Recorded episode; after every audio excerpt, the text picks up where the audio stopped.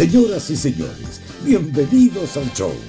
Ignacio Liga y Sebastián Esnaola se pasan de la radio al podcast para conversar de la vida misma sin apuro ni horarios. Aquí comienza. Amables oyentes. Ignacio, tengo que revelar una verdad, lo hago ahora y se lo digo ahora y no se lo mando a decir con nada. Le aviso que esto es Amables Oyentes, no es primer plano. Si usted quiere hacer como un programa, Sebastián Esnaola cuenta su verdad, vaya ahí a hablar con Así como- César. Así como na na na cama. Claro, claro. Vaya a hablar con nuestra amiga Francisca García Huidobro, que le, que le hagan un espacio un viernes en algún lado. una- A mí no me venga con esas cosas. Yo no sé de qué está hablando. Es, pero es muy serio lo que le quiero decir. Por eso, usted dijo que es una verdad. Sí, una verdad irrefutable y muy cierta. Va a revelar Obvio. algo. Si va es a revelar verdad, algo. es muy cierto. Perdón, algo íntimo, algo de su vida. Muy íntimo, muy íntimo. Muy. Demasiado íntimo. De su vida emocional, de su vida sexual, de su vida familiar. Involucra todo, fíjese. Y todo. Oh, pero esa es la clase de revelación. una gran- Es una gran revelación que yo creo que el mundo estaba esperando que dijera. Mire, esta es la clase de cosas que yo me empiezo, eh, como, como periodista copuchento que soy, yo me empiezo a relamir. Mire, mm, Mm. exclusiva, mm, sabroso. mm, ñam, ñam, ñam, ñam. ¿Qué le pasó? Me vacuné. No, pero eso es de todos los años, pues señor. Todos los años a la gente la vacunan en sus trabajos, en sus compromisos laborales. A uno le piden hacer No, cosas que hombre. Hablo ¿No? de vacuna, de vacuna de salud. Hablo de vacuna. Hablo de la vacuna contra el COVID, Ignacio. No, no. Pero, si, pero ¿cómo si no está disponible? ¿De qué estamos hablando? Bueno, bueno, nosotros, nosotros somos privilegiados algunos, pues. Sí, pues. No, no, mire, no se venga a agrandar como chacaritas porque no es que usted haya llamado a Putin, que haya levantado el teléfono y que Che, le haya- Putin, Putin, dame Che, la Putin. vacuna. Eh, sol- soltala, Dame la vacuna, Putin. Eh, poné, poné, poné aquí. Pon aquí brazo. Ay, No, me pegué en el brazo y me dolió. Y se- claro, se hizo la estúpida. Qué estúpido. Me pegué en el brazo y me dolió. Sí, porque te duele en serio, porque de verdad te fuiste a poner una vacuna como parte de pruebas clínicas. Sí. Contemos Doné mi, doné mi cuerpo, que no es poco, doné mi Sí. cuerpo a la ciencia, Ignacio. Sí, eh, es como la- la- la- las donaciones de Iris Fontoa, ¿ah? Esa, ¿ah? No, no, Fonbona. Fondio Fontoa, no. Con toda mi calle. Fontoa en su calle. Eh, esta Sí. es la Iris de Luxich. Eh, era una donación grande a la ciencia, a su cuerpo. ¿En serio fuiste, a ver, eh, a formar parte de los ensayos clínicos de la vacuna para el COVID-19? Tal cual. Weón. ¿Y qué, perdón, ¿y qué te dio? Aquí estoy, padeciendo mi. mi, No. mi- No, no, no, No, ni Mi siquiera situación. estoy hablando de los efectos. Vamos Ah, a yo pensé pasar eso que- después. Yo pensé que qué me dio. Ah, que me había dado como efecto. No, eh, no, me ¿qué- dio. por, por qué quisiste hacer esto? Ah, ya entiendo la pregunta. Perdón, que estaba medio. medio que así me tiene la vacuna, pues. Me tiene como con, con problemas de concentración. y Eso todo. era de antes. No, la vacuna me tiene así. No, el asunto es que, bueno, con tantas entrevistas que he hecho en la radio, acá mismo, en el podcast y todo eso, yo como que me he vuelto un poco obsesivo. Yo soy medio obsesivo con algunos temas. Y ahora ando con la weá de la vacuna. Hace rato que andaba con la weá de la vacuna. Ya, ya. Y de hecho yo ya había preguntado de soslayo a algunos doctores si podía hacer como la... entrar por el lado, pues. O sea, la trampa típica. Y me dijo, no, imposible, ¿cómo se te ocurre? Eh, sí, pero es que yo quiero hacerlo, yo quiero, y de verdad que yo tenía un interés periodístico. Y dije, sí, pero yo va de la mano si queréis. No, no es de no es de hacerme el pillo ni nada. O sea, si queréis, eh, mando una carta del medio que es para, para propósito de un reportaje que queremos hacer. No, que no se puede, no se puede, no se puede, no se puede. Ya, no se puede, dije yo, listo. Y se me había quitado, se me había quitado todo la- la- el asunto, como que lo veía con Pero no porque se me hayan quitado las ganas, sino porque como lo veía con distancia, porque al final es como claro. ganarse el loto. pues. Si ya le dijeron cuatro veces que no, uno empieza a entender, po. weón. Claro, pues y aparte dije, bueno, va a postular mucha gente, weón, así que, ¿para qué? Voy a, ya, no, no, ya me había como bajado de esa, de esa micro, ya no, no, no estaba participando. El otro día, fíjate, en, en, ar- en redes sociales, creo que fue, en Twitter, eh, me llegó un link así. ¿Quiere postular a la vacuna de Oxford? Presione aquí. Y era un link de la Universidad de Chile con un formulario que uno ponía como sus condiciones de salud y todo eso, una cosa bien simple, ¿ah? no, no era muy no era muy profundo. Y le di clic y dijeron, bueno, en 24 48 horas se comunican con usted. Y me vas a creer, Ignacio, que me llamaron, weón. No, pero es que ¡Me eso- es- llamaron! No, si espérate, lo que yo encuentro notable es que estas cosas convocatorias donde uno le dice, no, no, usted deje sus datos y lo llamamos. Pero nadie llama nunca. Eso es, una así, mentira. por, eso yo, por, eso yo, por eso yo llené como por llenarlo, lo hice como por deporte, como cuando uno juega los números del Kino, dice, ya, Sí, 2, 4, ya, 8, ya, 15, chao. 20, lo jugáis y, y ya, y chao, después ni lo revisáis. pero, te llamaron, pues, weón. ¿Cuántos premios, cuántos premios me habré, me habré perdido por no revisar los números jugados? Digo yo, ¿Cómo? Yo, dos veces se ganó el tincazo, por lo menos, a lo mejor. ¿ah? Y una la pirámide, incluso. Mm. Ya, pero espérate. eh, dijiste, pasó lo, lo increíble, lo que nunca pasa. Te llamaron. Sí, me llamaron, me llamaron por teléfono un cabro, me dice, no, lo llamamos de la Universidad de Chile porque la vacuna, no sé qué, usted postuló, eh, tenemos que hacer algunas preguntas. Respondí esas preguntas que me hizo el cabro por teléfono, en fin, todo eso, y, y de ahí para adelante eh, eh, me dice, ya, tiene hora para el lunes para ponerse la vacuna. Yo dije, conche tu madre, en la que me metí, weón. Ya no quiero met- ponerme la vacuna. Me dio susto, weón. si yo estaba preguntando nomás. Yo, Era yo por- quería, yo quería ver si era cierto. No. Era- Era co- como el weón que devolvieron del peaje, desde la aduana, la primera aduana sanitaria. No, era para ver si se podía. Claro. Esa No, clase pero- de gente. Pero, pero esto fue demasiado insólito porque me dice, ya tiene hora, incluso me- porque me llamaron un jueves, ¿puede venir el sábado? Y yo dije, sí. Dije así como medio aterrado. Me dijo, no, en realidad el sábado, Oh. el sábado no se puede en realidad, eh, pero eh, puede ser el lunes o el próximo sábado. eh, por el que viene, el que viene ahora. Entonces yo dije, pensé para mis adentros, para mí mismo, dije, mismo, si lo dilato para el- si lo dilato de este sábado al otro, me voy, todas estas cosas, acabo de tener un reflujo ahí, todo, todo efecto de la vacuna, Ignacio, todo efecto de la vacuna. Ah, sí, sí, Sí. se lo mito de toro que se agarró, Sí. por supuesto, efectos secundarios. Exacto, exacto. Si dice ahí el manual, lomos de toro. No, Puede Eh, producir flatulencias. el tema, el tema es que si lo corría para el siguiente sábado, yo creo que no me la ponía, fíjate, que me venía el susto. No, Iba a tirar pacolina, te tengo Mm. cachado. O sea, Ya- esto ya- es eh, como el salto en Benji. Lo pensáis dos veces y no lo hacís. Sí, pero si yo me, cuando me dijo, está aceptado, ¿cuándo se puede venir a poner la vacuna? Yo al tiro, Se me chupó. Y empezaste a tirar el poto para las no, moras, pero ¿no? que en realidad no sé, y, y y tiene algunos efectos adversos, y, y que, y que, y si no, ya empecé a hacer puras preguntas, huevonas, y Gallo me dijo, ya, ya, ya, ¿viene o no viene, señor? No, si voy, por, Claro. Uy, parece que por no supuesto. puedo. Mira, rata. Así que fui. Y fui ayer a las 12.40. Oye, fue un proceso eterno, Ignacio. Uno está acostumbrado que uno va a la vacuna, le pum, el brazo, chum, listo para adentro.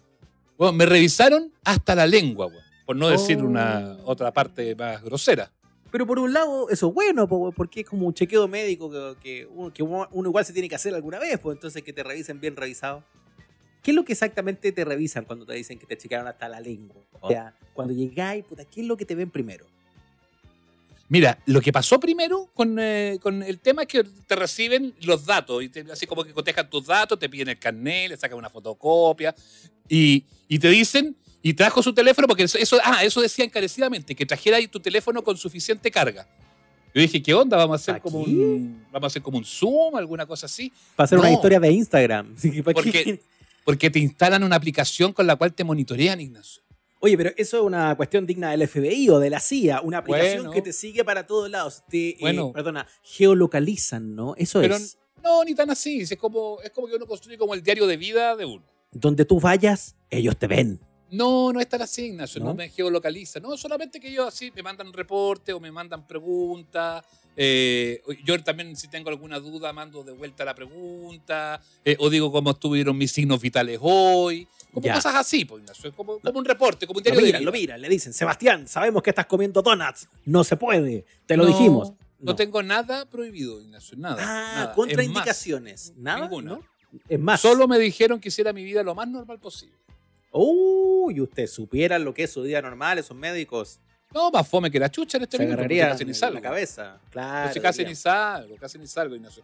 No, no, no. Yo, yo, y, y me pusieron la. Bueno, me- después me revisaron, me pesaron, estoy más flaco. Así, ¿ah? Sí, estoy más flaco. Que Como mañana. ocho- como 8 kilos. No, Claro. muy bien. Eso me tiene- más eso- flacos que mañana, eso es bueno. No, pero eso me puso muy contento, que estaba más flaco. Yo cuando, cuando llegó la balanza dije, Dije, pero, aquí, yo, aquí cagué, dijo. pero yo ya te había hablado del índice camisa hace un tiempo, ¿te acordás? que yo Ah, notaba que que uno- el índice camisa funcionaba bien y efectivamente se ratificó con la romana donde me pusieron, porque yo uso romana, no uso pesa. Va como eh, romana, sí, pues, como caballero a la antigua.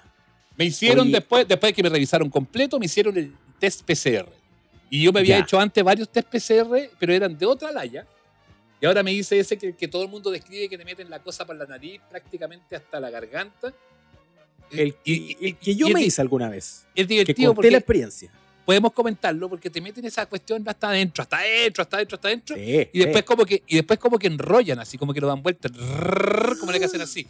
Y en ese minuto tú sentís que te tocan como el ojo, que te tocan la garganta, la nariz. es como bien heavy. Yo llegué a- no, no lloré, pero me salieron lágrimas como de emoción, fíjate. Como, así. Un segundo, que- un tuvo un segundo de emoción como Pepito TV. Permítame un Pero que- segundo de emoción. Pero yo creo que es porque la cosa tocó todos los nervios ahí, por eso me salió la lágrima, fíjate. Es que muy- no fue oye. como de dolor, pero qué hueá más desagradable. Es que es muy molesto, weón, es muy molesto. Si a mí cuando me lo hicieron también, ese cotonito que es como una jabalina para adentro, digo, ¡ah! Weón, hay un chakra ahí que están tocando que, que no, es, es hardcore. Y ahí No es fácil. después yo dije, listo, estoy listo para que me pongan la vacuna. No, señor, no está listo. Y ahí partieron y me sacaron sangre, weón. ¿Cómo? Eh, con, el, con, la, ¿Con el cotonito o aparte? No, aparte. Dije, uy, qué, qué fuerte le metieron el cotonito, dije yo. No, me sacaron sangre, examen de sangre. Me sacaron dos, Ah. dos oh, tarros así, dos, dos, Dos tarros. Me sacaron dos quintales, me sacaron. No, de estas como muestras, como, como pipetas, porque no tengo idea cómo se llama eso. Como dos pipetas. de así. Dos me sacaron. Ya. Yo dije, listo, eh, ahora sí me van a poner la vacuna. No, señor, todavía no. Oh, No, dije, en era algún el minuto, fe- festival de exámenes, weón. en algún minuto me van a decir, puta, este no pagó la autopista, no sé, cualquier cosa iban a decir para que no me pusieran la vacuna después de todo. La, ca- la cagó, te, Pero si fal- esto- te faltaba la, ca- la carta astral después de todo lo que te están sacando. Pero si me citaron a las 12.40 y llegué a este, a este ride que es donde te estoy planteando, ya eran como las 2 y media. po. Ya. Entonces me dicen, tenemos que Sí, activar la aplicación. Y a mí me había costado un mundo encontrar, activar la aplicación porque no me acordaba de mi Apple ID y me lo estaban pidiendo. Eh, ese es un problema muy de boomer, ¿ah? La contraseña de las aplicaciones. Pero Sí. es que tanta, pero es que tanta contraseña que uno tiene. Y la del Uno Apple ID, la verdad es que yo no la, es que yo no la uso tanto la Apple ID. Y, y me la pidieron, entonces yo me corría la gota porque no había podido. Pero ya, bueno, se sorteó todo ese asunto y me y dicen, ya, eh, Marambio, llévelo a ponerse la vacuna. Y me van a poner la vacuna, weón. Por fin, weón. Y ahí Y, yo y- y todo, admito pero que todo esto era todo esto era en un, en un espacio físico. Tú estabas así como en, un- en una Era- consulta. era el centro- ¿Qué, era? Era el Hospital Clínico de la Universidad de Chile, la sede norte de la Escuela de Medicina de la Universidad de Chile, que está ahí en la calle Sañartus, frente al, al Hospital San José. Lindo. Y. No, no sé, si, no sé si lindo es la palabra más precisamente, pero es, bueno. que yo, es que yo hice clase ahí y, y era lindo el, el paisaje ¿Clases de qué? humano. Ignacio, ¿de El qué paisaje clase, humano. weón? Es Me que decís que hiciste clase de, clase, clase de medicina, hiciste de ahora medicina, chanta. sí, yo Por hice clases de medicina. Por eso la educación está como está. Si, Con razón, me atendió, hacer clases. a lo mejor me atendió un alumno suyo y por eso ahora. Claro. Uno de mis connotados exalumnos, ¿ah? Eh, Ay, ay, ay. Bueno, sorteando esa situación tan anómala de que usted hizo clase en la escuela de medicina, llegué y llego a la- al- ya adentro del hospital porque todo esto fue como en la multicancha, que estaba bajo techo, y ahí armaron como unos box donde fue todo lo que era narreante. Todo, todo, ya, todo, todo. Ya, ya. Y Hasta, van- hasta que llegó Marambio y dijo, ya. Marambio me lleva, sí. me lleva y me entran. Ah, pero paso por otro lugar. Entonces me dice, eh, aquí le eh, firme por favor su consentimiento para, eh, para el eh, pago de transporte y locomoción. Y yo dije, Mm. ¿de cuánto estaríamos hablando? Así como que me frotaba la mano. Y tenía un problema porque había estacionado el auto y no pasé al cajero automático y no tenía sencillo. Ah, pero te venía muy bien entonces ese, ese, Sí, ese porque pago. si no, si no habría tenido que salir a buscar cajero automático. Así que yo, yo, por supuesto, pago, pago, pago. Y Te bueno, me tiran pagaron 10 ¿Cuánto? lucas. 10 lucas, Oye, weón. Oye, 10 lucas. 10 10 luquitas. lucas. No deja de ser. Sí. 10 lucas, dos piscolas de la buena. Y claro, y oh, me gasté 3 lucas en el estacionamiento, así que. eh, así que ahí ya se fue parte de ese asunto que se utilizó en lo que correspondía, en el transporte. Claro, ahí- ahí, fue rápidamente invertido ese dinero. Claro, y, y entonces me pasan las 10 luquitas, yo ya estaba feliz porque dije, ya gané algo, gané plata. eh, y entonces me llama Sebastián en la ola y parto, y ahí, huevón, me internaron en la clínica. Yo dije, listo, cagué, aquí no salgo más. Oh, Hicieron el proceso-. El proceso de ingreso, ingreso a las eh, 2 con 20, no sé qué. Todo, todo. Huevón, pero yo dije, ¿pero qué me van a dejar aquí adentro? No, no, si, si después, lo, después lo damos de alta, no se preocupe. Y yo, ¿pero cómo darme de alta si yo no vine a internarme? Yo vine solamente que me pongan la vacuna. Y ahí al ratito me hacen leer otro. Ah, bueno, me hicieron leer primero un documento como de cin- 25 páginas. Un buen rato Ah, leyendo. todos estos consentimientos informados, ¿no? École, école, ¿Qué, école. qué cosas dicen esos documentos? Yo sé que no, no me diga todo, son largos y lateros esos documentos, pero como qué cosas salen ahí. Lo más llamativo es que eh, hay una que dice, hay una posibilidad de que si le da COVID le dé más fuerte que, eh, que a una persona que no recibió la vacuna. Yo No. levanté la mano dije, bueno, pero ¿cómo si estoy viniendo por lo contrario? po? Entonces me dicen, no, es que eso eh, ocurrió en animales. Y dije, Mm, bueno, aquí estoy, un animal.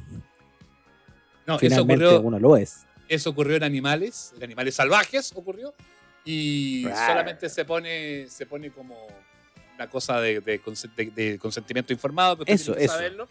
Pero eh, en humanos no ha pasado en nadie, en todas las personas de la fase 1 y de la fase 2, así que no, Ya. No hay Oye. ningún riesgo. Se pone porque la comisión de ética dijo que había que ponerlo para que todos estuvieran al tanto de todo. Los responsables de este estudio no tienen, o sea, claro, lo- los que lo hacen no son responsables legalmente si usted se convierte en un zombie con predilección por la carne humana. Tras Por haber ejemplo. desarrollado otra cosa. Eso. No, muchas cosas, muchas cosas, dice, muchas cosas te explican de dónde viene la vacuna. ¿Tú sabes de dónde viene la vacuna de Oxford, la que me puse? Eh, no es de Oxford, me, me desayuno. No, no, no, de dónde sale. ¿De dónde Ah, ¿de sale? dónde? No, la desarrollan allá. Qué idiota. Es un sé. virus, Eh, es un virus asociado al chimpancé. No te lo puedo creer. Sí, al chimpancé, weón. virus de chimpancé. Mira, pero es como un primo nuestro este, genéticamente. Bueno, weón. Sí, pues, pero, pero se supone que en el humano no pasa nada con el virus. Y lo mandan, y en el fondo, en el fondo es bien divertida la explicación. eh, porque en el fondo es como un delivery. Ya. El virus actúa como delivery y lleva adentro el virus. Lo estoy explicando en mi rudimentario concepto médico, porque no, no soy experto. Va, ojalá Pero- tengamos después un especialista que lo explique bien. ¿ah? Pero, pero, pero mientras arrégleselo usted. Me lo explicaron a mí así y yo lo explico tal cual. Es un delivery. Entonces, es un delivery de coronavirus. Y lleva dio este, va este virus, este virus va con una proteína de coronavirus adentro, Mm. fíjate. Y entonces el, el- el, eh, eh, el virus este engaña a la, a la, a la cuestión, al, al- al cuerpo humano, de humano de ser humano, y, y deposita la proteína. Y esa proteína es la que va generando los anticuerpos. Oh, qué tremendo. Espérate, y tú te pusiste a prueba la de Oxford. Oxford, y de ahí me fue en bicicleta. Oxford, que, ah, claro, que es eh, claro, la que te da más habilidades para andar en bicicleta. Ahora puedes andar sin manos. O sea, yo, sí, yo dije, yo dije cuando me la estaban poniendo, dije, si estos güeyes hacen tan buenas bicicletas, ¿cómo no van a hacer buenas vacunas? ¿Cómo no van a decir? No, pero qué tonto. La Universidad Británica de Oxford en conjunto con AstraZeneca. Esa es la que usted Es- se está probando. Oxford misma. AstraZeneca, sí. Bueno, la cosa, es que, la cosa es que llegué y me pincharon. ¡Pum! Me pusieron la vacuna. Oh, y, oye, ¿y cuándo había- la última vez que te habían pinchado con algo? Bueno, no sé Para- tanto, ¿no? Porque a uno la influenza la pone todos los años. Sí, la influenza me la había puesto en abril, así que no me había vacunado desde ahí. Ah, Y entonces me dice, yo, yo ya me pone la vacuna y ya me iba parando, momentito, porque todavía no tiene que venir el doctor para darlo de alta. Pero si usted es doctora, si usted se presentó como doctora, yo dije, chucha, aquí están engañándome. me dijo, no, pero que un doctor es el que pone la vacuna y yo, y yo lo tengo que acompañar en todo este momento acá y después, no, sí, muy serio y riguroso. Soy después doctora, pero en filosofía, le dijo. No, no me sirve. no, y después viene otro doctor que, que le da el alta. Eh, entonces, y, y me pinchan ahí, ¡pum! Y, y ahí me, se queda mirándome la doctora, que era bien simpática, estuvimos conversando ahí un, un ratito. Mira, Entonces, y entonces me dice, ¿qué es lo que estamos esperando? Le digo yo, no, es que estamos viendo si que te da un choque anafiláctico. Y yo, ¿qué? Pero, ¿Cómo ¿cómo un, no? choc- un choque anafiláctico? Pero si estaba en la página 23, párrafo 9, inciso 7. Usted Suena lo leyó muy- antes de firmar. Suena muy feo eso. Me dijo, no, pero- Horrible, po, weón. pero, eso no le ha pasado a nadie en todos los estudios, solamente nosotros tenemos que descartar. Pero uno puede ser el primero, le dije. Eso no lo ha pasado a nadie. Y ahí Hoy. estamos, y, y en un minuto, y en un minuto así como que nos quedamos mirando, y yo le digo, oye, no, parece que me pusiste pura agüita porque no siento nada. Y me dijo, y me dijo la palabra mágica, ¿Qué cosa? espérate mañana, me dijo. Ah, a mí también me lo han dicho. Se usa para muchas cosas. Dijo, Ya- es que no me pasó. Espérate mañana. Y aquí estoy, po. me duele el brazo, me siento mal, estoy decaído, tengo las piernas cansadas, No, no. y con, tengo, estáis- y tengo miedo, Ignacio. estáis con lipiria, weón. Tengo Ah, miedo. tengo tení miedo. chusto. Entonces, eh, claro, como eres parte de un estudio clínico, hay una posibilidad de que te hayan impuesto efectivamente el virus este eh, para la vacuna eh, y el debilitado, ¿no? Y, o que te pusieron un placebo No, nomás. la, la- claro, La es- proteína, la proteína, eso, la no, proteína. es, no, es, no es el virus atenuado como en otras vacunas. Esto No, no, es, una- es, es el delivery, ya se lo expliqué, Ignacio. Es el Delivery. deli- de veras, el delivery, el Uber Eats, Me el Uber Eats pusieron- de proteína. Me pusieron el delivery y, Mm. y claro, el tema es que igual aquí hay hartas posibilidades porque dos tercios son vacuna y un tercio es placebo. Oye, y. A diferencia de otras que, como la de Pfizer y otras que es 50 y 50. Acá son dos tercios de vacuna y un tercio de, de- de agüita. Oye, pero espérate, el. Eh, y de verdad estáis. No estáis engrupiendo, ¿cierto? Que esto que Bueno. no es para ser inter- interes- interesante con los auditores, te estáis sintiendo mal. Pero ¿y para qué, y para qué me voy a hacer? En la descripción No que le estoy sé, haciendo. Dolores corporales. Ya. Uno. Uno. Dolor en la zona de la vacuna. Dos. En, en el bracito. Piernas cansadas. Ya, ok. ¿Todas las piernas o no? Porque la Las parte- tres. Las, las- sí. Está con sus piernas cansadas. ¿Qué más? Brazos endebles. Endebles. Eh, débiles, sí, incluso de- diría. Débiles. Más, más allá. eh, otros, otros síntomas. Flatulencia. Ya lo comprobamos. Pero Más. estaba revisando el checklist y no está flatulencia, así que puede que haya sido el almuerzo, fíjese. De repente se le atravesó nomás la empanadita. Ah, Puede ser el almuerzo. Y eh, un poco de dolor de cabeza, poco, muy suave. Ah, No he tenido fiebre, no he tenido fiebre. Eh, y ay, dormí toda la mañana, me desperté, tomé desayuno y me di, ay, me siento mal, me siento mal y todavía aquí empezaron, eh, al araco, al araco, empezaron. Y me quedo dormido de nuevo, desperté a la una. Oye, ¿y en, la, ¿y en la casa qué te dijeron, weón? O sea, primero, Intendencia tuvo que autorizar todo esto. Me dijeron, sí, no, no, no, aquí esto es una decisión humana autónoma. Ah, Sí, claro. Eh, ¿Qué le dijeron? Nada, ¿Nada? No, No, cuando, nada. cuando contó que se iba a vacunar no le dijeron nada. ya porque estés bien, me dijeron. Así. ya, Suerte. trae para la, oye, trae para la vuelta. Y cuando llegué me dijeron, ¡oh, que te quedó bonita la nariz, la nariz de chancho que te salió! ¿Y esa cola? ¿Por qué tienes cola ahora? No, al tiro, al tiro el bullying de vuelta. El humor, esta casa, en esta casa nada se lo toman en serio. Yo estaba entre orgulloso y preocupado, ya. Todo lo toman para la chunga, pues. Ignacio. Oye, pero yo estoy impactado de, de todo esto. eh, eh, realmente eh, tenemos un integrante de este equipo que se está sumando a la primera línea del combate contra el COVID. Así sea, es. Fuiste un voluntario eh, con, ¿cómo se llama? Con los experimentos Y valiente. humanos. Valiente. Valiente. Un valiente Sí. voluntario. Te vamos a recordar con cariño, Sebastián. Quiero que lo sepas. Bueno, si me muero, si me muero, Vamos. ustedes recuerden. Vamos a y si hablar da- bonito de ti, weón. Y si me da el COVID, me ponen una weá que me monitorea todo, pues, weón. Hasta los cocos, todo me lo monitorea. No, pero es que te Weón, ponen sí. dónde? Como, Como un brazalete. Ah, Ahí sí que, ahí sí que ya viene como el- la, la geolocalización y el, todo el asunto, porque me ponen un brazalete donde me van a medir todo en Ah, instantáneo. Claro. Es que todo es- todas esas cuestiones de que ah, a mí me siguen y me monitorean es lo que todo esto, esto giles antivacuna eh, es como la fantasía de esa gente. Me dice, ay, me van a monitorear y me ponen un microchip y van a saber no. todo de mí. No, pues a que a mí me ponen un brazalete. Bueno, Un que lo, otro es que, brazalete. lo otro es que me vaya a internar al hospital y que ocupe un puesto de que debiera estar utilizado en otra persona. po. También, po, igual puede Eh. ser. Está ya Chaito, con la doctora simpática. No, no. Le, le dan No, esas comidas de hospital. La doctora simpática, la que me puso la vacuna, y la doctora muy buena moza, la que me hace el seguimiento. Muy bueno. Ah, mire. O sea, hay una. hay Y el una doctor que me dio de alta, un horrible. y el doctor que le dio de alta. Un hombre. ¿No? No, no, horrible. Ya. Un hombre horrible. Ya, me regalaron, además de la tía Lucas para el transporte, me regalaron una, beneficios. una mascarilla, Uh, una, bot- una botellita de alcohol gel Qué bueno eso. Y una barrita de cereal. Fíjate, me sentí como un niño, así como el que le compraban un Super 8 después de la vacuna. Y una, barrita de cereal. Como cuando uno va a donar sangre, que a uno le dan después su cocaví. Dieron una barrita de cereal y no me la he comido a todo esto, así que después cuando Ah, termine el programa me la voy a comer. Ah, querí- Pero estoy preocupado, Ignacio, estoy preocupado, estoy muerto de susto todavía con esto que me siento mal. No me irá a pasar algo. Lo primero que tiene que hacer cuando agarra la barrita de cereal, eh, eh, huélala, para cachar si está todavía con olfato. Importante eso. Bueno, pero si es algo que hago todos los días desde que me despierto. Todos los días lo primero que hago es oler algo. Todos los días. Huelo o no huelo, huelo o no huelo, así. Ay, Oye, ay, es que pero- la persecución y la fase 2 y tanto susto ya. Pero ¿sabe qué? Pero yo estoy asustado. Yo estoy Sí, asustado, estoy asustado. Tú estás asustado, yo estoy ansioso. Feluca está, Feluca está feliz. Feluca no le importa nada. No, Feluca se está- reíó. Feluca se ríe de mí me dice que soy un gallina, me dice todas esas Feluca. cosas. Feluca se ríe en su mansión eh, y no- nosotros, ¿sabe qué? Vamos, estas preguntas no las vamos a resolver entre nosotros. Lo único que te digo. Mm, Hay pues, que ir a buscar Convoquemos un experto, ¿no? una voz autorizada. Sí, Ya. Ya, agarra la guía de teléfono a ver a qué sacamos. Ok. A, B, Amar- amarillas. C, D. Experto, aquí está, lo llamamos.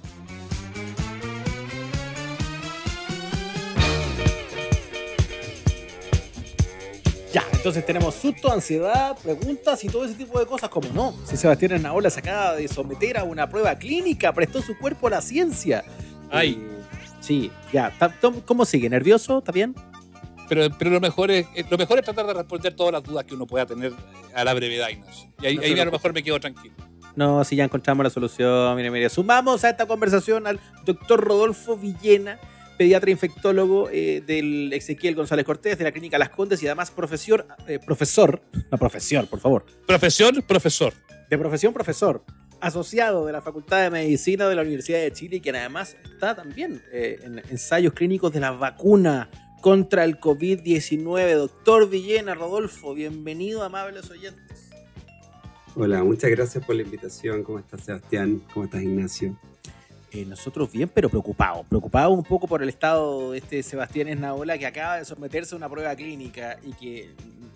No, él dice que, que está bien post, pero. Sí, estoy bien, estoy bien, estoy bien un poco, un- doctor, estoy un poco decaído. Buenas tardes. Estoy Hola. un poco decaído, me duele el brazo, que fue donde me pusieron la vacuna, donde me inocularon, las piernas un poco pesadas, los, como los brazos un poco pesados y con harta flojera. Dormí, de hecho, le contaba a, a Nacho y a los amigos que dormí una buena siestecita matinal, esa como que te despertáis, tomas desayuno y después seguís durmiendo. Eh, eh, me da la sensación de que me pusieron algo, que no fue solo agüita. Que no tocó solo el placebo el suerito. Mm, mm. O puede ser también que me estoy pasando el rollo, Doc. Esa es la, la idea de, de que los estudios sean doble ciego y que ni tú ni la otra persona, el evaluador, lo puedan saber. De manera que los reportes puedan ser absolutamente espontáneos. Imagínate que tú hayas estado, te- hayas tenido una semana pesada, una semana mala, con estrés. Y, y sientes todas estas molestias y la pesadez del cuerpo y te duele la cabeza. Y quizás no es lo que te hayan inoculado, sino que es solo una mala semana. O quizás venías incubando un resfrío. O, o de frentón, o de frentón puede ser si uno es medio alaraco pues, también. Que solamente empieza, ay, me vacunaron y empezáis a somatizar, ay, me duele el brazo, me duelen las piernas, me duele todo. En el mismo estrés de la persona- vacuna sale como esa, esa otra cosa, ¿no? De debilitarse. Absolutamente. Es por eso, por eso la persona, lo ideal es que no sepa, porque si no puede inducir los, los síntomas. Igual que las personas que de repente se toman una pastilla y dicen que con eso se mejoró todo. Sabe que es imposible Sí. que, que una terapia de 10 días la resuelvan con la primera dosis. Pero es muy, pero es muy bueno eso, es muy bueno eso. Ya, entonces igual, igual no tengo idea, eh, independiente, independiente de, de que yo tenga estos, esta sintomatología, puede ser cualquier cosa, así que eh, a no confiarse. Uno no puede sacar conclusiones solamente con que tuvo un par de síntomas, ¿no? Absolutamente. Ahora la, la- hay, hay un porcentaje de personas además que casi no tienen mayores molestias, que es como si nada, y no quiere decir que no les haya tocado. vacuna. Claro. Y esa es la, gracia de los, estudios. Ahora, doctor, uno, piensa en, esto, en estos estudios, pero ya hay noticias que llegan que eh, se empezó a vacunar en Inglaterra en la, en la última jornada, que se va a empezar, que, en Estados Unidos autorizaron las vacunas. eh, y estos estudios que se están haciendo, eh, que tú estás participando, en el que yo estoy de voluntario, eh, y en muchos otros, son estudios a largo plazo. Entonces uno dice, pucha, ¿cómo va a llegar medio placer el estudio o no necesariamente? ¿Sirve que sea tan largo lo- los procesos de esta, de esta revisión de vacuna o, o ya se empiezan a sacar conclusiones medianamente desde, desde el principio? Mira, eso, eso es muy interesante de analizar, porque hay, hay cosas que no... Nosotros sabemos que estamos eh, tratando de cambiar la forma como se hace, cómo se genera una vacuna en plazos más cortos y más abreviados que los habituales. Sin embargo, hay algunas cosas que no, no se deben transar. Es que los análisis de seguridad de los estudios de vacuna siga- sigan la secuencia que corresponde y sigan el tiempo total de observación que corresponde. Y eso es mínimo un año por cada estudio. Ahora, no podemos, no tenemos tanto tiempo para esperar porque tenemos una epidemia que está matando personas en todos lados del mundo y que está destruyendo la economía y va a matar a personas de hambre también por otro lado. Entonces, cuando tú estás juntando una serie de datos, habitualmente un estudio podía reclu- reclutar alrededor de 2.000 personas en 6 años y tú tenías Ajá. un candidato de vacuna. Ahora son 60.000 personas en cortos periodos de tiempo para tratar de compensar. Y cuando tú ya llevas un montón de personas, alrededor de 40.000, tú podrías hacer un análisis inicial, se llama análisis interino. Y con eso tú dices, oye, fíjate que este producto sí es seguro, no tenemos mayores reportes de eventos adversos, ha, ha generado defensa y anticuerpos. Y además, por ejemplo, este dato que mostró Pfizer, de cada 100 sujetos que enfermaban, solo 10 eran con vacuna y el 90, y 90 de ellos eran los que no habían recibido vacuna. Así que por lo tanto, aparentemente esta vacuna además protege. Y esas son las decisiones que se toman ahora. Sin embargo, los estudios tienen que proseguir. Tienen que generar la información a un año, a dos años, de manera completa, pero las decisiones políticas para tratar de frenar una, una pandemia o una sindemia, estas pandemias que afectan a los aspectos políticos, económicos Sí. y sociales, requieren una decisión más precoz. Es bueno tener esa, esa distinción porque la, la vacuna se, se pondrá a disposición, o las vacunas se pondrán a disposición de la población incluso antes de poder hacer como toda la, en el fondo, esta extensión, ¿no? De, de lo que vaya pasando en el camino porque, porque necesita este seguimiento en el tiempo, como explicaba eh, Rodolfo. Pero, pero, ¿qué pasa con los miedos de la población general?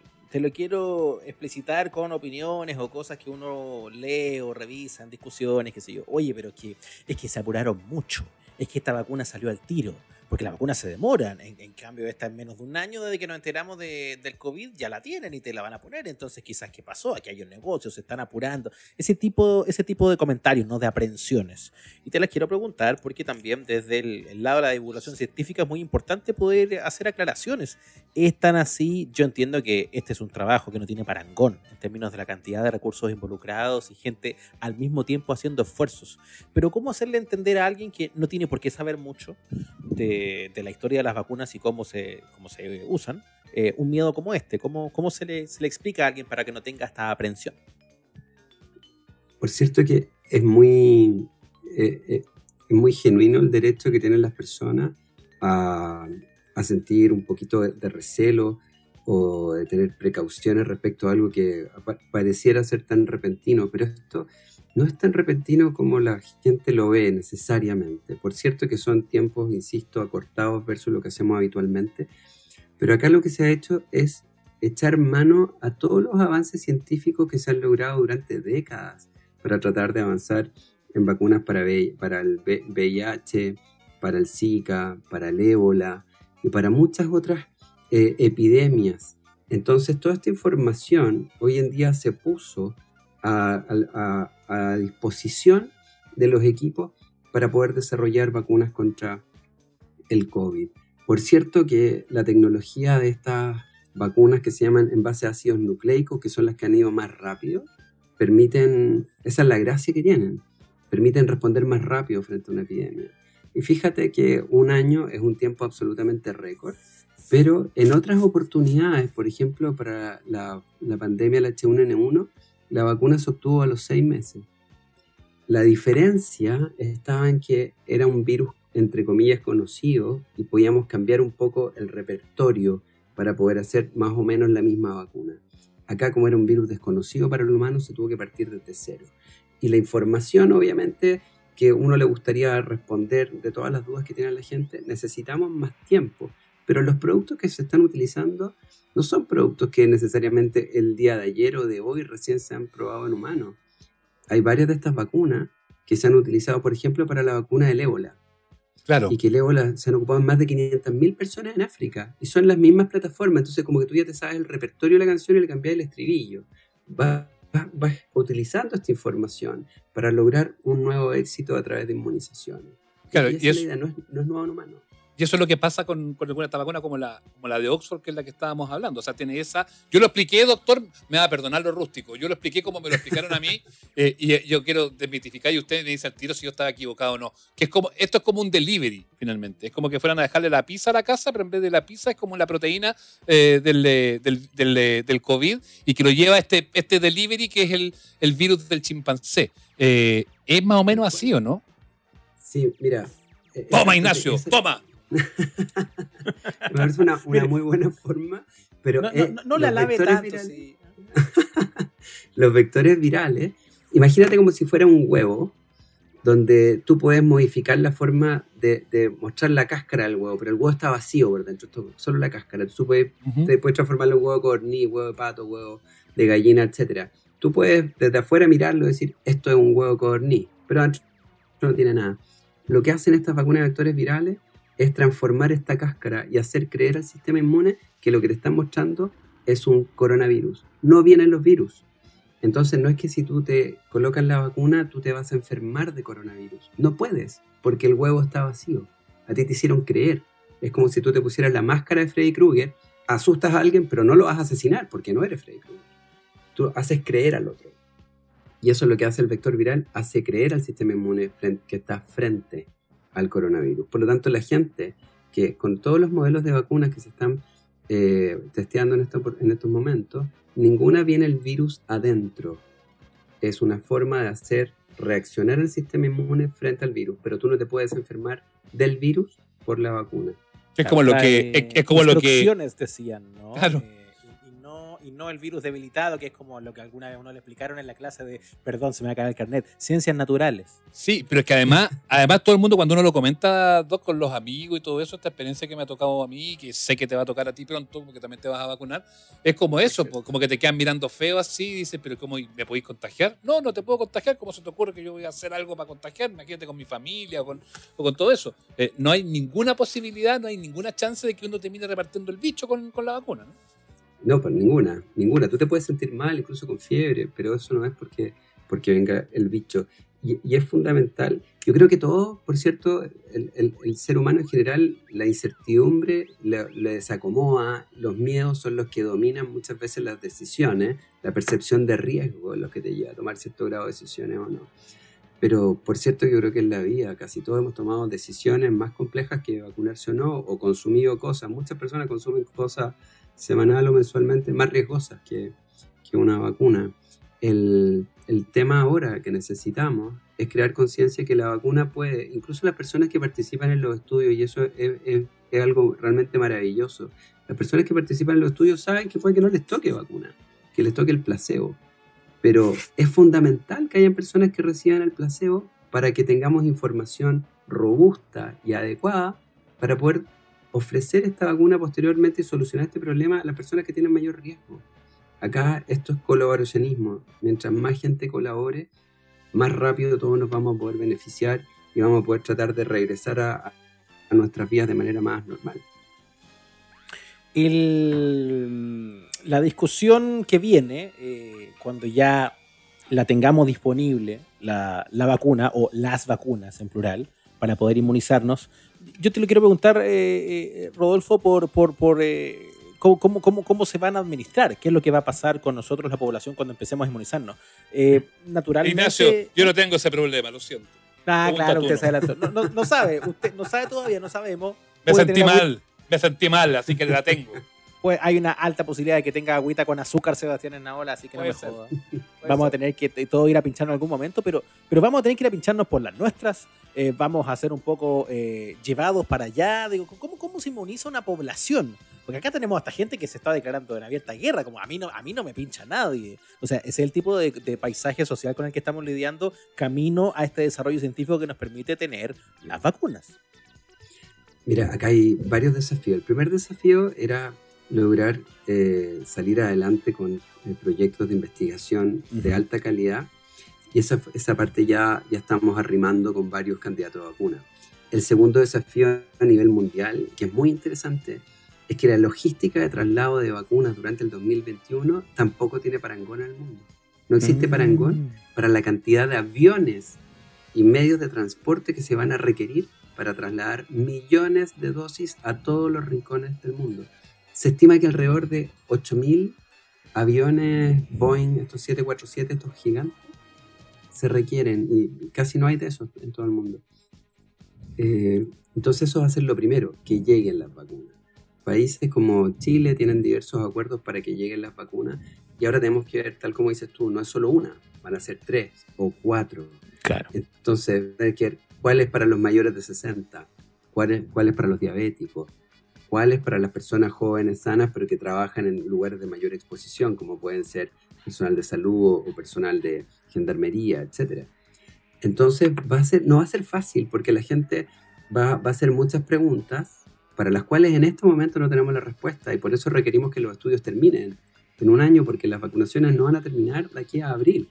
Va a ser un proceso. Claro. Vamos a tener que ir avanzando y a medida que sigamos avanzando con los estudios vamos a tener cada vez más información y tenemos que también estar abiertos a que esta cosa puede, puede llegar cada vez más información y te sale, te aparece una información que dice, mira, ahora también se puede utilizar esta vacuna, que al principio te dijeron que no era para mayores de 60, pero ahora ya está la información para mayores de 60, entonces sí la puedes colocar, lo cual no quiere decir que esté contraindicada al principio, sino que no tenemos información suficiente para hacerlo, pero esperas un mes y medio y vas a tener información. Así que eso también va a ser, no va a ser fácil.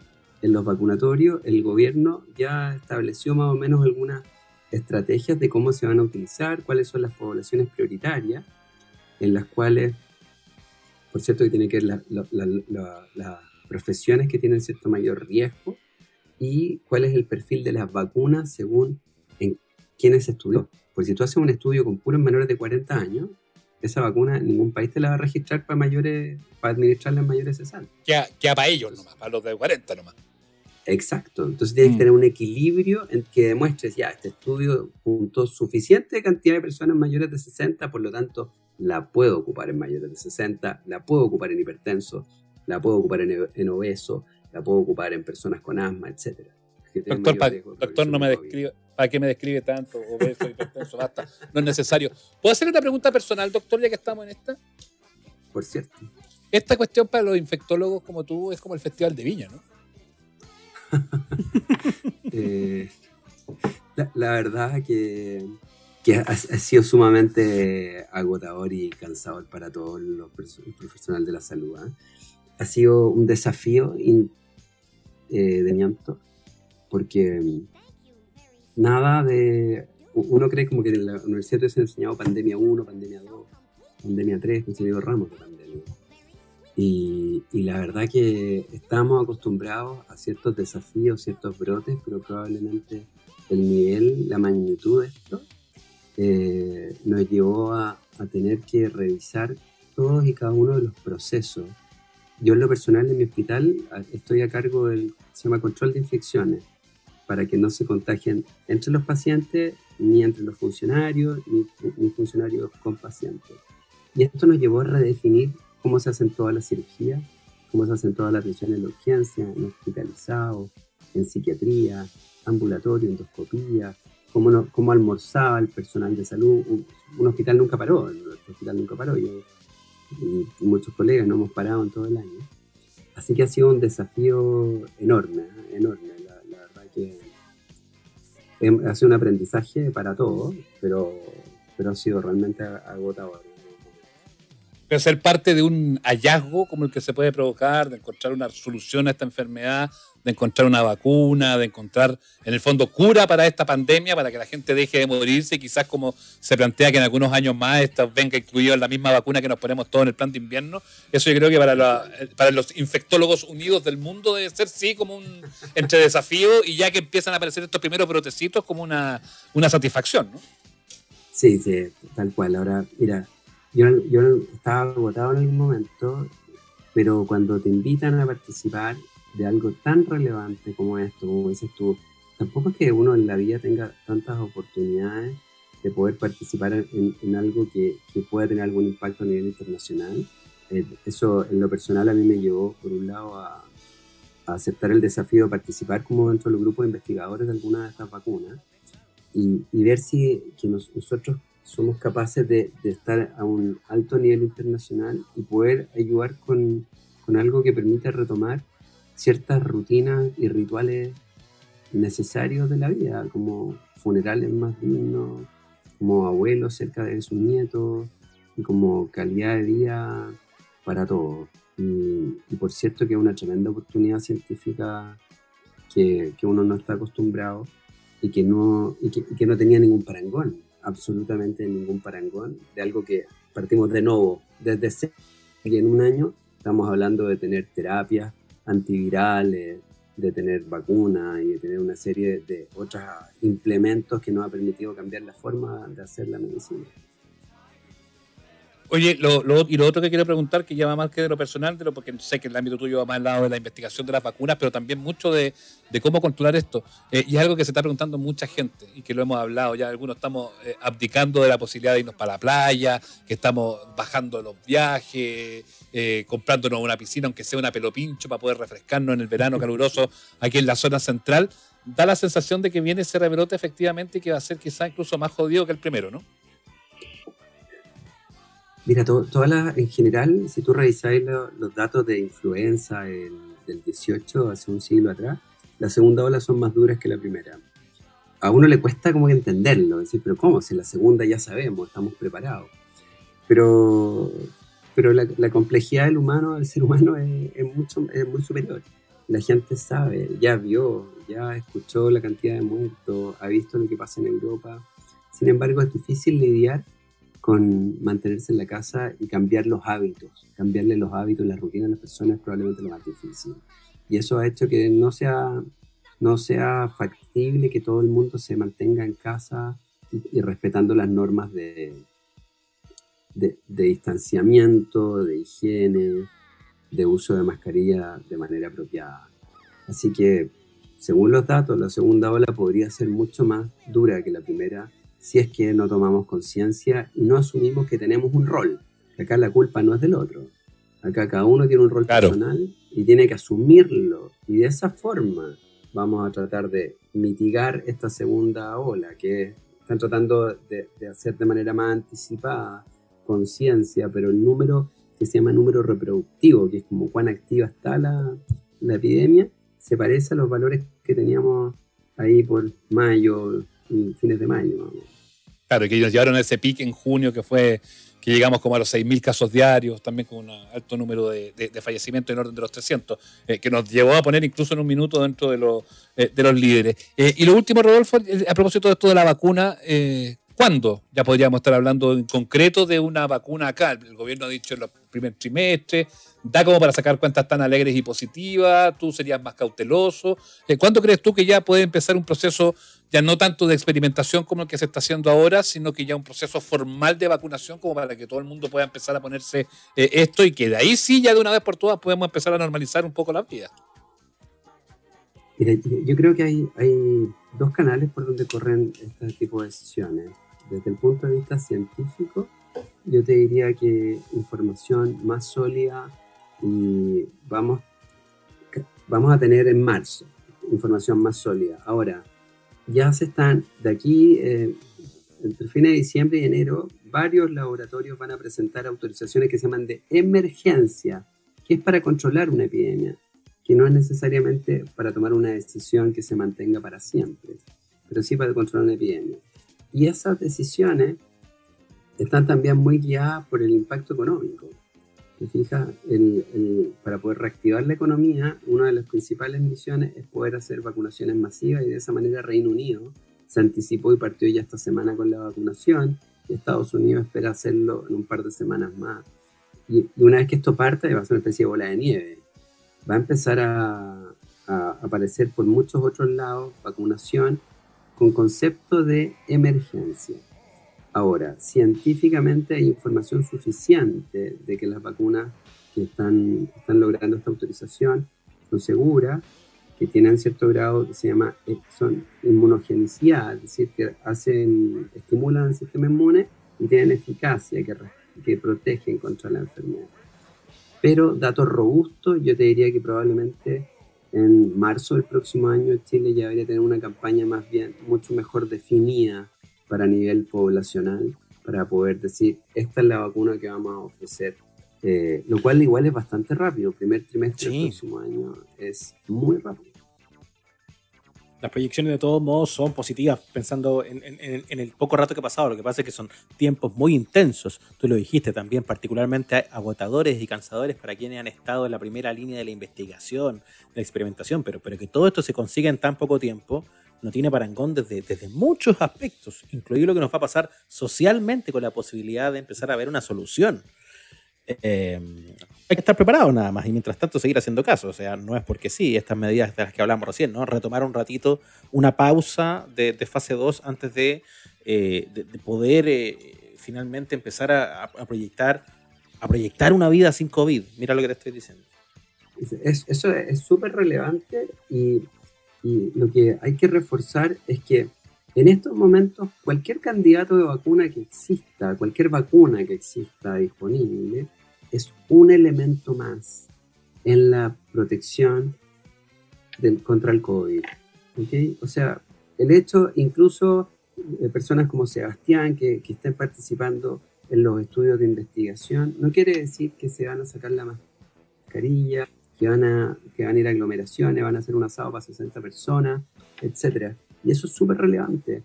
No hay que, no hay que eh, darse por triunfalista inmediatamente. Hay que sumar, hay que seguir sumando. Esto es una estrategia que probablemente nos va a permitir, esperemos, soñemos con que el próximo año los niños puedan ir al colegio y se pueda disminuir la brecha educacional que este, existe en estos momentos entre la educación privada y la pública, muchas más personas puedan acceder y completar sus estudios, reactivar la economía, pero no necesariamente implica que nos saquemos la mascarilla, que acortemos las distancias entre las personas y que empecemos a aglomerarnos, porque de lo contrario la vacuna no va a lograr su efecto completamente sobre todo ahora que vienen las fiestas de fin de año y que se van a armar las aglomeraciones y bueno, se están tomando eh, hartas medidas. Con eh, Rodolfo Villena hemos estado en esta edición eh, de Los Amables Oyentes conversando sobre el tema de las vacunas. Recordemos, él es pediatra, infectólogo del Hospital Doctor Ezequiel González Cortés, también de la Clínica Las Condes y es profesor asociado de la Facultad de Medicina de la Universidad de Chile y ha estado también trabajando directamente en, esta, en estos procesos de investigación de vacunas contra el COVID. Eh, Rodolfo, de verdad, muchas gracias. Ha sido súper ilustrativo. Me quedo mucho más tranquilo. Más allá de que la cola de chancho que me está saliendo me molesta al sentarme. Te lo digo, te lo aseguro que me está molestando ya. Pues este producto entonces.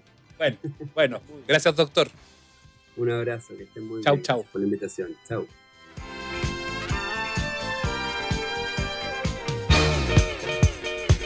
Escuchas, amables oyentes, con Sebastián Esnaola y Nacho Lira menos mal, menos mal que trajimos a alguien que sabe de verdad. Menos mal que trajimos a un, señor especialista. Pero despedimos y me empecé a sentir mal de nuevo, Ignacio. No, ya va a empezar otra vez. Cuando estuvo el doctor, me sentía estupendo, retórico. Mientras hablaba con él, no te ha pasado nunca, es como una historia clásica de gente que se siente enferma y va al doctor. Entonces, y fui, y cuando fui ya, ya estaba mejor. Así como que el día que llegué ya no, ya no me dolía nada. No, llegué ya, bueno, ¿qué es lo que siente? No, la verdad es que nada, doctor, no sé por qué vine. Pero como la verdad estúpido. que desperté bien, pero ayer viera usted cómo me dolía aquí. Weón, ese es un clásico. Sí, muy farsante, además, muy farsante. Muy no, farsante. no, usted, usted es un farsante que está ahí fingiendo síntomas y todo, pero nada, no le dé color si está bien, está como siempre. Ese dolor, ese cansancio que usted tiene, tiene otra explicación. Ese se llama años de circo. No, pero sí.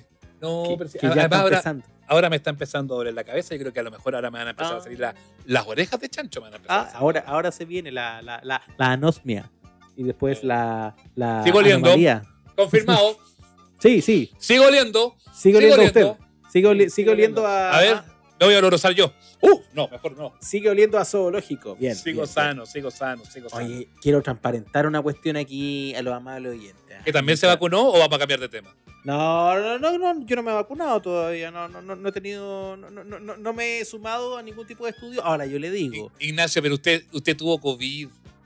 ¿Para qué quiere que me vacune si yo ya probé el virus de primera fuente? Sí, nos engañó a todos con que era una gripecina, como dijo Bolsonaro. Pero usted tuvo COVID, Ignacio. Yo lo tuve, yo lo tuve. Ahora me lo contagié de forma más entretenida que con un estudio clínico. Pero bueno, ¿para qué vamos a, a entrar en detalles? Lo que yo le quería decir, Sebastián Anaola, y a los amables oyentes, es transparentar que nos pasó una cosa acá mientras grabábamos. Hay alguien encerrado en. ni siquiera en mi edificio, el edificio vecino. ¿Y saben no, que yo lo sé? ese como pito, ese como pito que sonaba, wiu, wiu. yo decía, el doctor está en la urgencia todavía. No, no era el doctor. Si escuchó por ahí entre medio, yo traté de cortarlo, de disimularlo, uno, wiu, wiu, wiu, wiu. Es porque tenemos un vecino o vecina o vecine, vaya a saber uno, eh, eh, que está en esto encerrado en un ascensor y ni siquiera es el de, mi edificio para poder ayudarlo yo, porque no es acá. Yo estoy Pero Ignacio, pero vaya con, con, el móvil, la unidad móvil de amables oyentes, arrejate. vaya con el móvil y que tiene que ver Rodolfo, eh, ¿cómo se llama? No, no Rolando. Voy a hacer de no sé. No, por Rodolfo. Rodolfo, el doctor. Sí. vaya con el móvil, que tiene que ver aquí Rolando Jiménez. ¿Para qué voy a, no lo voy a molestar en, no, el móvil, la unidad de transporte de amables oyentes. Ah, vamos con nuestro móvil en directo a hacer como un despacho. Sí, claro. Ah, no, no sea tonto, pero es que además no logro identificar qué edificio. Puedo decirle que no es el mío porque no escucho el ruido desde donde suena cuando alguien se queda atrapado acá. Estoy pegado a un ventanal, entonces tengo dos edificios cerca y puede ser cualquiera de los dos, pero le digo algo. Pero suena mu- muy fuerte, po. Su- Suena muy fuerte. Primero, buena alarma. Segundo, es muy triste que se esté- esta persona esté encerrada en un día feriado, que es donde estamos grabando este programa, porque claramente no hay nadie para ayudarlo. Porque lleva como una hora ahí, weón. Pero ¿cómo no, lo, ¿cómo no va a haber un conserje amigo que tenga las llaves, que pueda hacer bajar? Bueno, yo le tengo un poco de terror a los ascensores. ¿Y te ha pasado quedar encerrado, no? Sí, sí, me pasó Sí, quedarme. no, y me pasó. me pa- todo es culpa de mi papá, weón. Toda la semana termino hablando mal de mi papá. Pero igual lo quiero, weón. Esta es una terapia la que estamos haciendo Sí, acá. sí, ¿Qué sí, te sí, pasó? Pero igual lo quiero, lo quiero. Me acuerdo cuando bueno. éramos chicos, empezaba a pegarle así a los lados. Pa, pa, pa, pa. Ah, y a mí me cagaba de susto, Su papá es de esos que hace como empieza así, como que salte, mueve todo. Ay, qué estúpido, ¿para qué hacía eso? Sí, ¿Por qué siempre me quedo que como el weá? Y una vez nos subimos mucho a un ascensor, más del peso, y yo, a mí me da miedo. Yo traté de bajarme y se cerró la puerta. y como que abrió en la mitad, güey. No, no, no. Si yo tengo, tengo hartas contras con los ascensores, fíjate. No, me dan un poco de susto, me dan un poco de susto. Yo sí, si voy al piso 3, subo a pata. Si voy al piso Yo- 5, la pienso. Claro, como para ir a cacharme. No, pero aquí, aquí me preocupa. Yo, afortunadamente, en este ratito, en, este, en estos minutos, dejó de sonar la alarma. Tras una hora sonando sin parar. Y Pero a lo, tengo- mejor, a lo mejor la persona eh, se complicó y ya está en sus cabales. eh, es que eh, tengo más de una posibilidad. Porque las, la alarma, insisto, sonó. "Wiu, wiu, wiu, wiu", Sin parar, sin parar. Una hora. Entonces, una de dos. ¿Fue alguien en su rescate? Claro. Una, que tratemos de que sea esa. Dos, la persona perdió el conocimiento porque estar encerrado en un ascensor No con es fácil, 32 no es grados a esta hora de la tarde no es fácil. También consideramos posibilidad que se haya desmayado y ya no puede. eh, eh, y el dedito con el que tenía pegado al botón se le soltó. Eh, y puta, me preocupa. Porque además, ¿qué vamos a hacer si todavía nadie sabe cómo ir al Mm. rescate de esa persona? Yo no sé. Yo, yo espero que sea la opción uno, ¿ah? esta, esta donde la persona está bien y la rescataron. Pero ya, tú me preguntaste a mí, ¿y a ti te pasó alguna vez? ¿Alguna vez te quedaste encerrado en el ascensor o, o Sí. bajó abruptamente o alguna cosa así? Sí, me quedé encerrado en un ascensor y me quedé encerrado harto rato. Harto rato, así ¿Y, quién, como dos y había, horas. había tú, tú solo? Ah, Oh, yo me muero dos horas. ¿Había más horas. gente o, o tú solo? Era con dos personas más. ¿Señoritas Había- o caballeros? Había una señora y un joven. ¿ah? Y, y con el joven, con el joven hicimos muy buenas migas, debo decirlo, el joven. Porque era, un- era un, un chico de mi generación, un tipo joven. ¿Y ah, que después pasaron, pas- fueron a servirse algo después para pasar Claro, pasa- ¿no? después, claro, eh, fue el inicio de una hermosa amistad. No, No, porque te digo que por estar dos horas ahí encerrado, puta, te ponía a conversar. Entonces, la verdad que el, el flaco que estaba ahí era buena onda. Entonces, como que ya, puta, filo, ojalá salga luego. ja, ¿Y la señora, y- y, la señora musitó alguna palabra? Pero es que a eso voy, pues. La- el- le hablo primero al joven porque el joven no fue ningún problema. Pero la señora, la señora encerrada, weón. Qué cacho. Ahora ya con los años la juzgo menos porque, bueno, pobrecita, se habrá asustado. Uno no sabe las batallas que lidian las otras personas. Uno se apura tanto en juzgar al Yo le- próximo. Yo le conté cuando me quedé atrapado en la montaña rusa y la señora que estaba detrás decía, ¡Meu Deus! ¡Meu Deus! Meu Decía porque Deus. era brasileña. Y yo decía, ¡Meu Deus! ¡Cállese, señora! Claro, es que este era un poco así. Porque la, la, la veterana no era piola para el pánico, digamos. Eso es lo que le pasó. Como que empezó al tiro. Onda, no, no, no, no, uno, uno siente que uno eventualmente se desespera, ¿no? La calma es algo que uno tiene y, y la pierde gradualmente hasta llegar al estado donde uno podría estar así, ¡ah! desesperado. Pero esta señora, se lo juro, amables oyentes, en Naola Feluca, ¿Mm? no, pa- no pasó un minuto.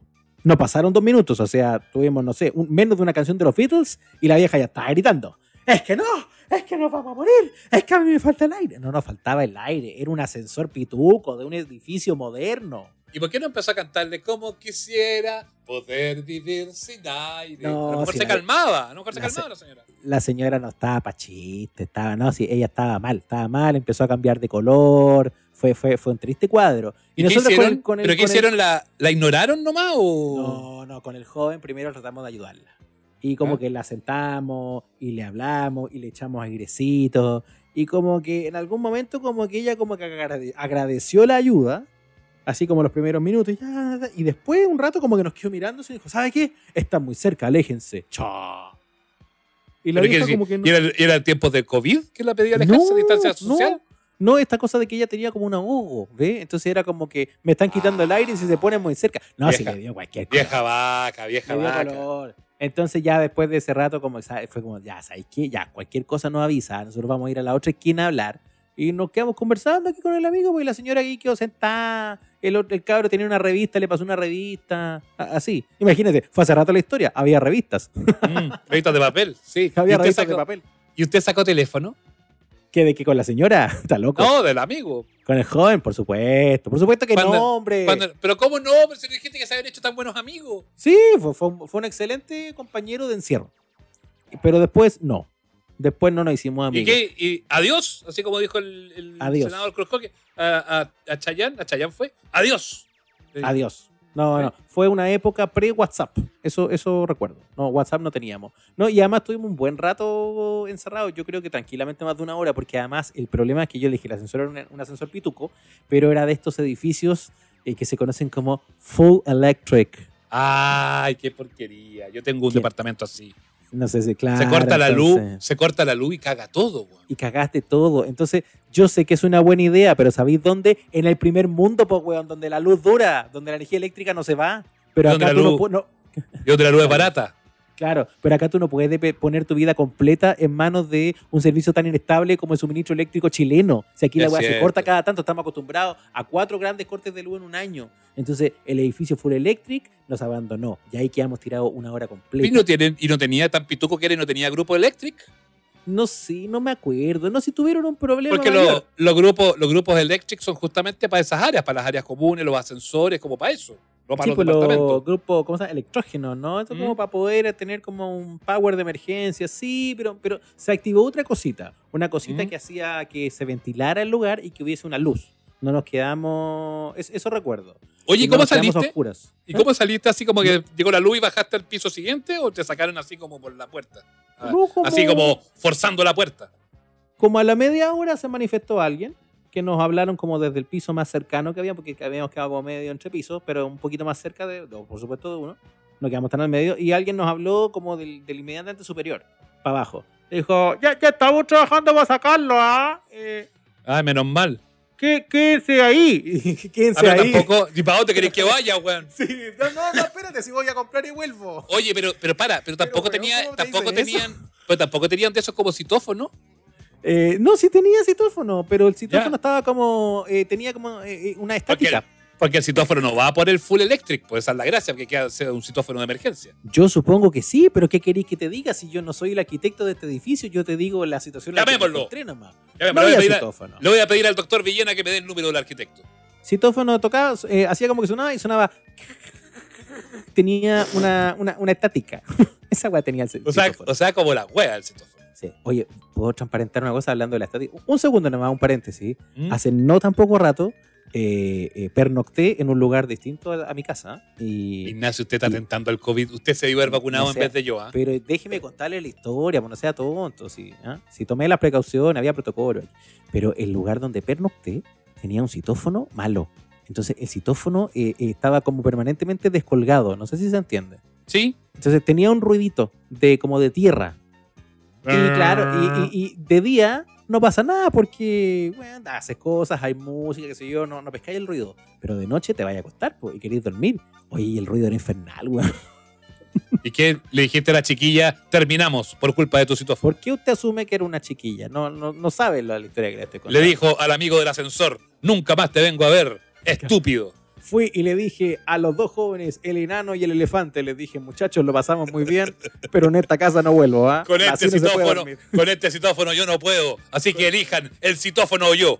Claro, y fue el fin de esa orgía, así que me tuve que ir.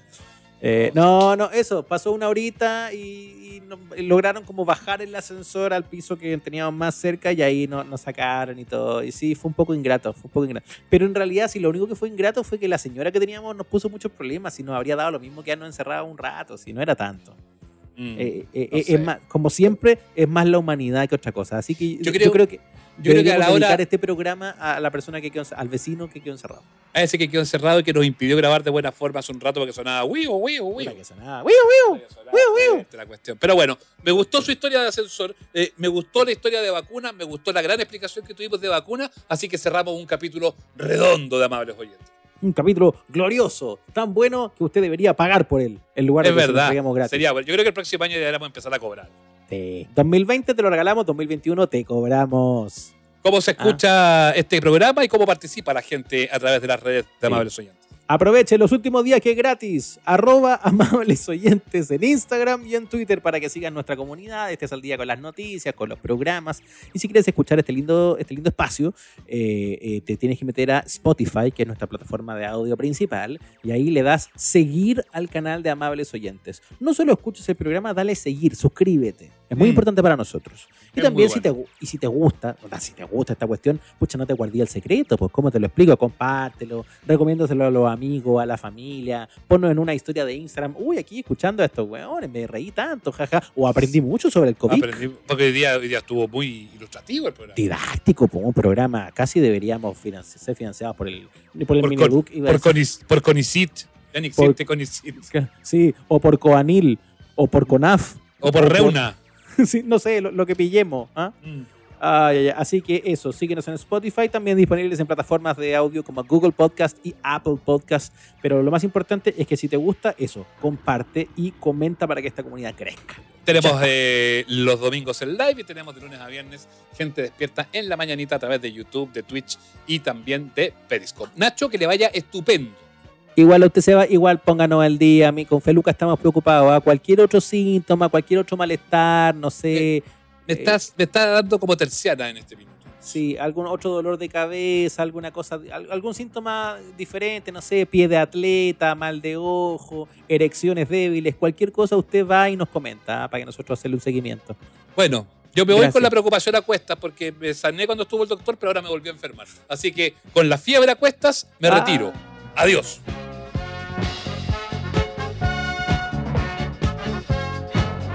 Hasta aquí llegamos.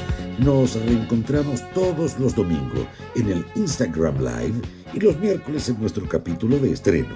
Somos los amables oyentes. Suscríbete a nuestro canal en Spotify, Google Podcast, Apple Podcast y en nuestras redes sociales.